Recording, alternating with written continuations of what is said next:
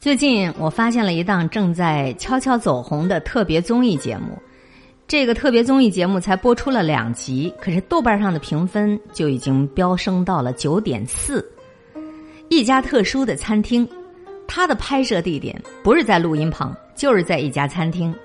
这个餐厅的店长啊，就是你一看见就想乐的黄渤演员黄渤。不过这次他在这个综艺节目里只能当配角。真正的主角不是当红的小鲜肉，而是五位年过花甲的老人。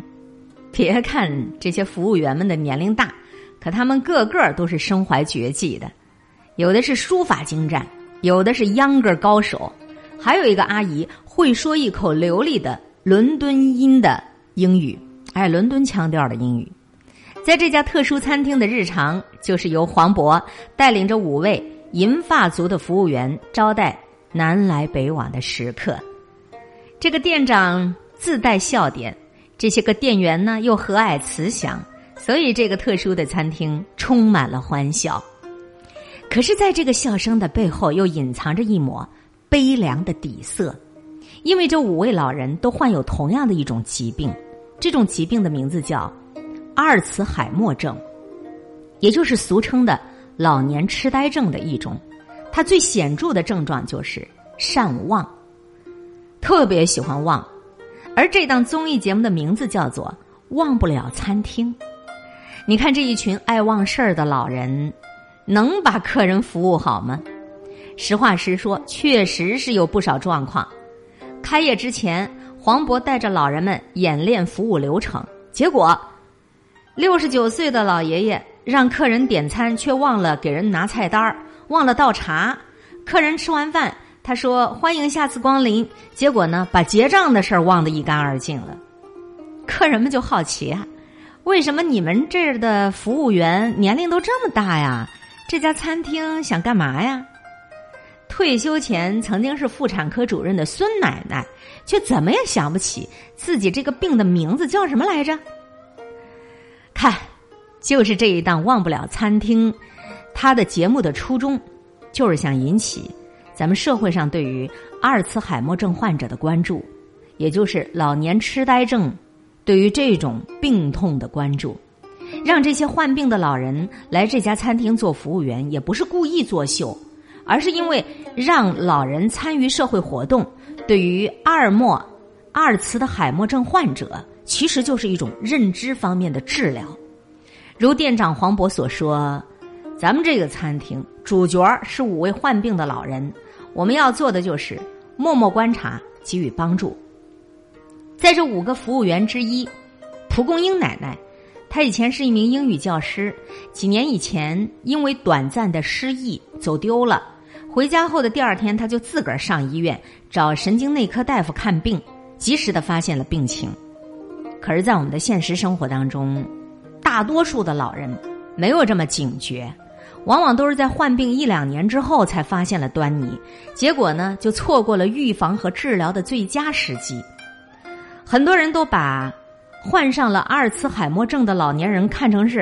哎呀正常的，他年龄大了，老糊涂了，觉得这个是一个正常现象，根本就不把它当成一种病。直到老人出现了明显的症状，甚至出现了不可挽回的意外，才后悔莫及，走丢了呀，再也找不到了呀。这一切都是源自于咱们做子女的对于阿尔茨海默症的不了解。有一种就在我们身边，我们却不了解的疾病。就在《忘不了餐厅》这档综艺节目的第二期，有一位顾客的母亲也患了阿尔茨海默症。这位顾客不敢让母亲知道，其中有一个原因就是，如果母亲身边的朋友都知道母亲患有这种疾病，可能就会疏远他，甚至不跟他来往，绝交。这种现象其实真的挺常见的。蒲公英奶奶的主治医生说：“大家很容易理解，随着年龄的增大，老年人自然就会患上高血压呀、糖尿病啊，各种各样的一些老年性的疾病，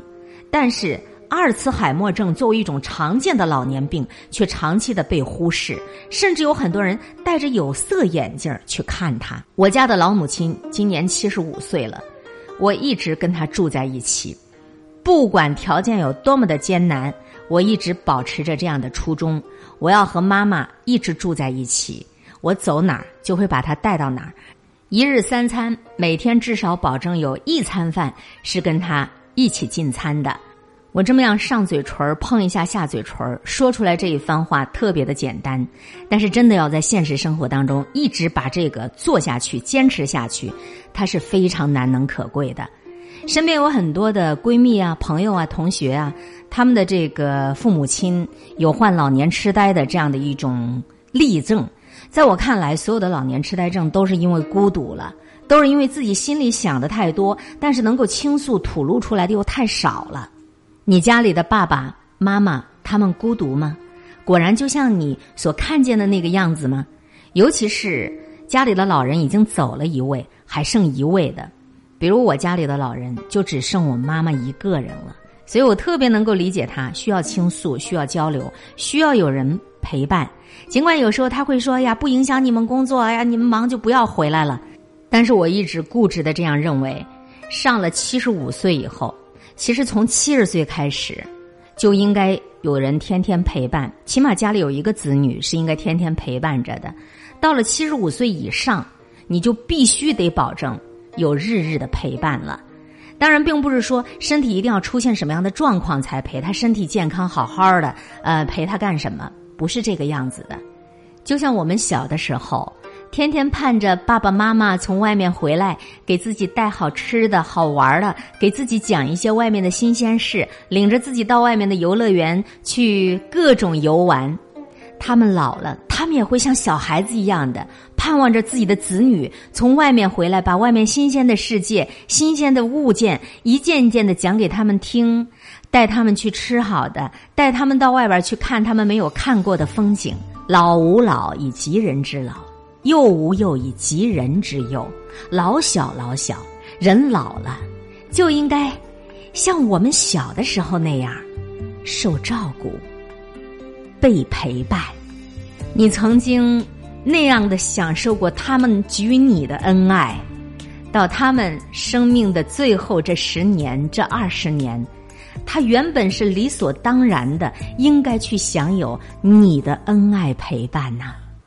忘不了餐厅节目组为了挑选店员，辗转了全国六大城市，通过五十多所医院、两百二十多所机构和社区组织，历时将近四个月，约见了一千三百多位老年人，这才最终确定了这五位老人来参加节目。这个人选之所以这么难找，其中有一个大的障碍，就是患病者啊，他的这种自我的感觉病耻感比较高。同意率比较低，不愿意让别人知道自个儿有病，说服了病人以及全部的家属，实在是不容易。有的是老人自己同意，家里人不同意；有的人是呃家里同意了，但是他自己不同意。即便是签了同意书，仍然可以随时退出。就连作为高级知识分子的蒲公英奶奶，在这一部综艺神剧拍摄之前，也是忧心忡忡的，怕别人笑话他，怕他所供职的老年大学不会再请他来上课了。对于咱们整个中国社会来讲，尽快的普及对于阿尔茨海默症的认识非常有必要。一九零一年，德国医生阿尔茨海默接受了一位名叫迪特的女性患者，经过长期观察，他发现迪特的脑功能在严重衰退，没有办法辨别方向、判断时间，有时候还会出现情绪不稳定的状态。一九零六年，在图宾根的一次精神病会议上。阿尔茨海默公布了自己的发现。